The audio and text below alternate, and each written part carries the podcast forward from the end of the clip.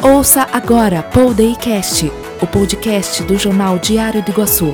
As notícias que são destaque em Chapecó e região, você ouve aqui. Informação com Paulo Chagas.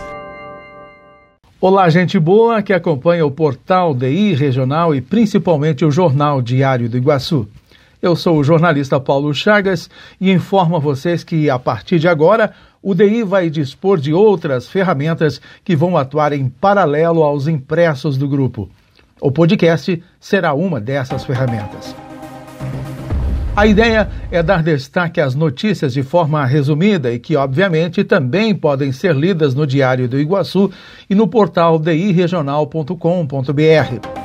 E já aproveitando este espaço, quero dizer que o portal também vai dispor de vídeos atualizados, inclusive com a minha participação em um comentário diário, e também dos demais colunistas e jornalistas da nossa equipe.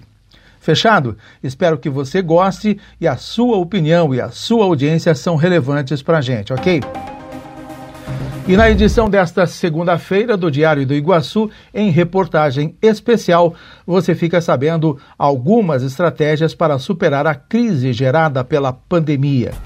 Leia também uma entrevista com o secretário de Desenvolvimento Urbano de Chapecó, Valmor Scolari, a respeito do que vem sendo feito na pasta.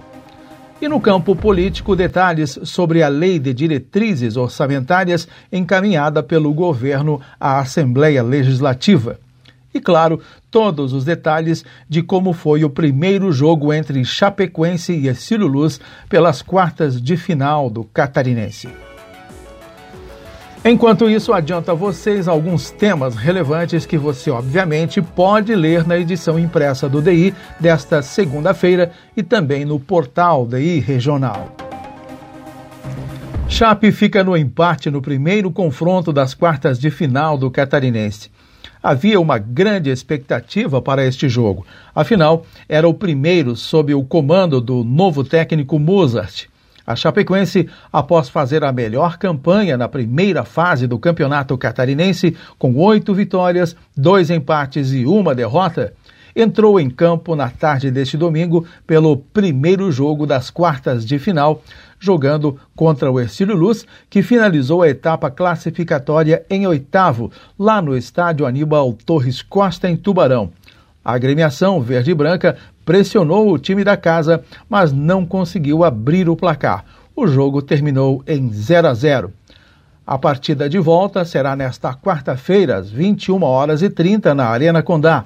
O time de Mozart, com um novo empate, garante a classificação. Xaxim confirma dois novos casos de dengue. A Secretaria da Saúde de Xaxim confirmou na última sexta-feira dois novos casos de dengue. Trata-se de uma mulher de 28 anos e uma jovem de 14 anos. Os dois casos são da doença contraída dentro do município. As duas passam bem, estão medicadas e seguem em tratamento domiciliar. Com esses dois novos casos, já chegam a três o número de pessoas com dengue em 2021 no município. A preocupação é grande. A BR-282 será interrompida para obras no contorno viário extremo-oeste em Chapecó. O motivo é o uso de explosivos para a detonação em rocha. A interrupção ocorre nesta terça-feira, das 16 às 17 horas, no quilômetro 542, próximo da entrada da comunidade da Colônia Bacia. A detonação faz parte das obras do contorno viário extremo-oeste e que vai ligar a BR-282 com a 283. A obra está sendo construída pela construtora Oliveira, com recursos da Prefeitura e do Governo do Estado. Vereadores pedem que o Estado e o município isentem tributos de empresas do setor de eventos.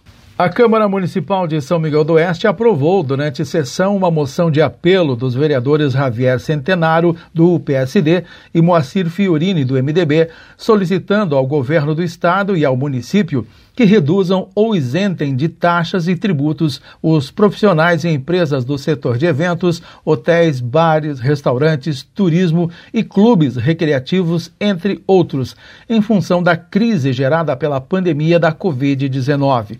Segundo os vereadores, os cargos tributários seguem sendo cobrados mesmo sem atividades, devido às medidas restritivas.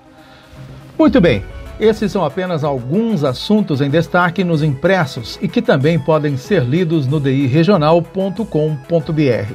Aliás, é um espaço com o melhor conteúdo da região e do estado. Espaço também em que você pode conferir a opinião de nossos colunistas. Tenha uma ótima segunda-feira e uma semana melhor ainda. Até mais!